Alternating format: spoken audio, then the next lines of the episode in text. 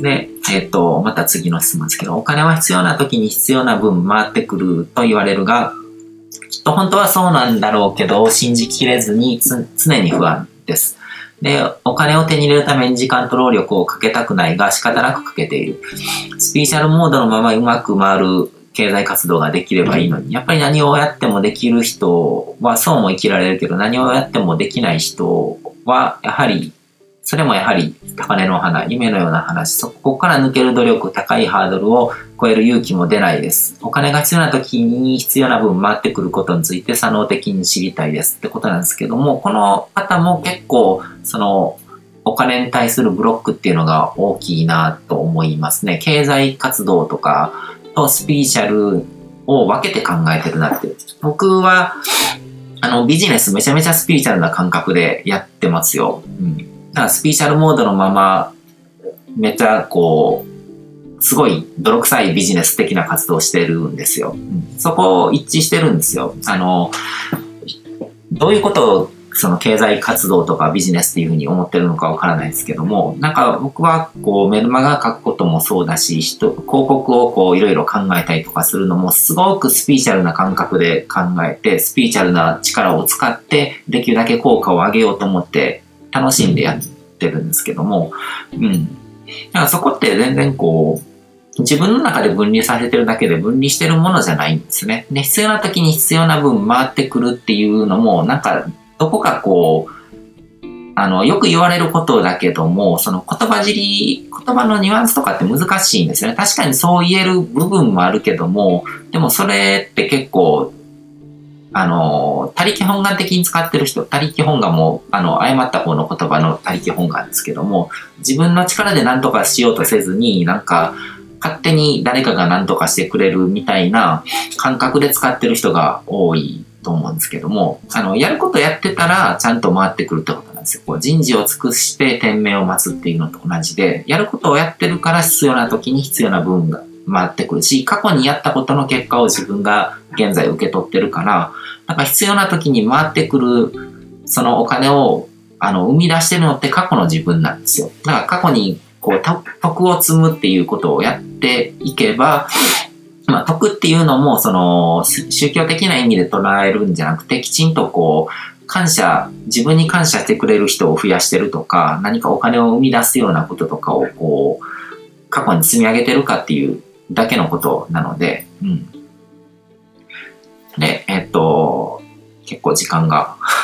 長くなってきましたけども、えあと、二つほど質問に答えますね。えっと、いつもお金に感情を振り回されている自分がいます。お金と感情を切り離し自由になるための方法を知りたいです。これが一つ目。えっと、三つ質問来てますね。お金に対してのネガティブな潜在意識の書き換え方などがあれば知りたいです。ギャンブル依存など、えーと、からの脱却方法などあれば知りたいです。そもそもなぜギャンブルに依存するのでしょうかえっ、ー、と、ギャンブルに依存するのはやっぱり社交心っていうものがあるからですね。何か一発当てたいとか、その楽して結果を得たいっていうのがあるので、そこは、あの、そうやって手に入れたあぶく銭よりも自分でなんかこう、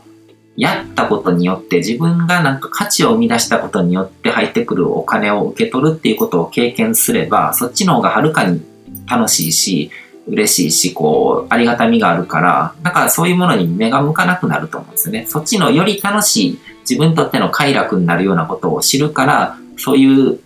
あの、ジャンクな快楽ですよね。には目を光られなくなるっていうことなんですね。うん。だから結局、その、あの、ステージの高い人っていうのは、より自分を楽しませてくれるような、こう、質の高い快楽を知ってるんですね。ビジネスとかやって、こう、お金儲けが上手い人っていうのも、それをやることによる快楽をすごく知ってるんですよ。だから、ギャンブルとか、その、あぶくぜ苦手に入るようなものとか、そういうものとかに興味が惹かれなくなるんですよ。より楽しいことを知ってるから、あの、ジャンクな快楽にはあの、心が動かなくなるってことですね。で、ネガティブな潜在意識の、あの、書き換え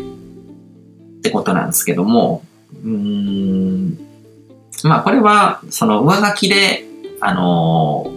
ポジティブなことを経験していけば勝手に書き換わっていきますね。でも経験なしに心の中だけでこう書き換えようと思っても無理ですね。うん、で、えっ、ー、と、お金と感情を切り離し自由になるための方法を知りたいですってことですけど、お金と感情は切り離れないですね。お金っていうのはそもそもこう、煩悩を満たすための、あの、ツールなので、うん。煩悩がなかったら別にこうお金使う必要もないし、でも煩悩がなかったら結局生きてる必要もないんですよ。肉体を持ってこの世に生きてるってことは煩悩があって当たり前で、で、それを満たすためのツールとしてお金ってものが発明されて、こう流通してるので、それを使って、そのルールに従って、ルールっていうのはこう、人生っていうもののルールですよね。人の生きる人生っていうもののルールの中ではお金っていうものが流通してるので、当たり前にあるものを当たり前に使って、それをより多く使って自分の煩悩を満たせるような人生を歩めばいいってことだと思うんですね。うん、で、えっ、ー、と、最後の質問ですけども、お金があってもなくても価値観次第で豊かさの捉え方も違う。結局、豊かさって気持ち次第でも価値となると、これまたよくわからない。セラピストの仕事を数年やってますが、ワンデーセミナーのような短期で習得した人と同じ値段で商売したとして、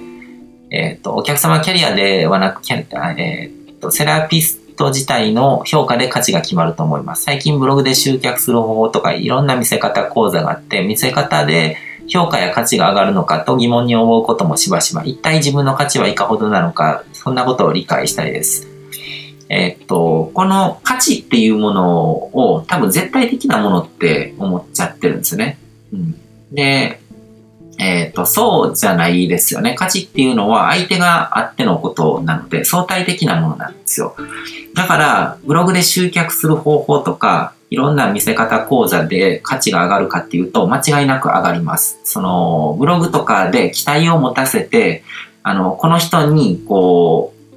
あの、セラピーを受けたり、こう、セッションを受けたりとかすると、自分の人生はいい方向に変わるんだっていうものを植え付けておいて、自分のセッションやった方が絶対効果が上がるので、うん、それも、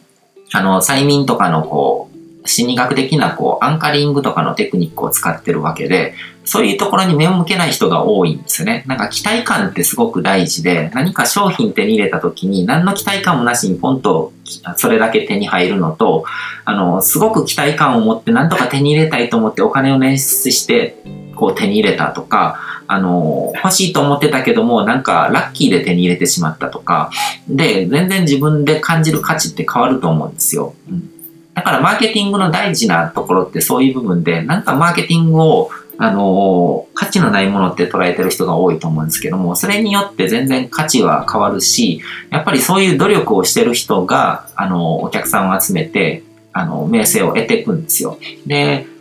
本当に、あの、そっち側に寄りすぎても良くないと思うんですけど、全然こう、価値のないものを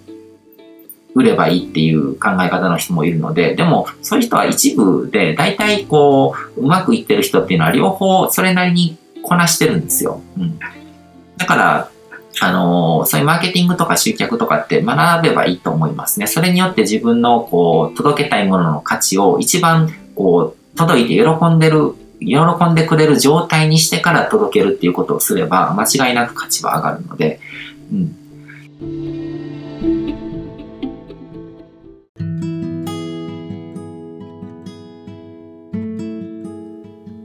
今回も最後まで聞いていただいてどうもありがとうございます。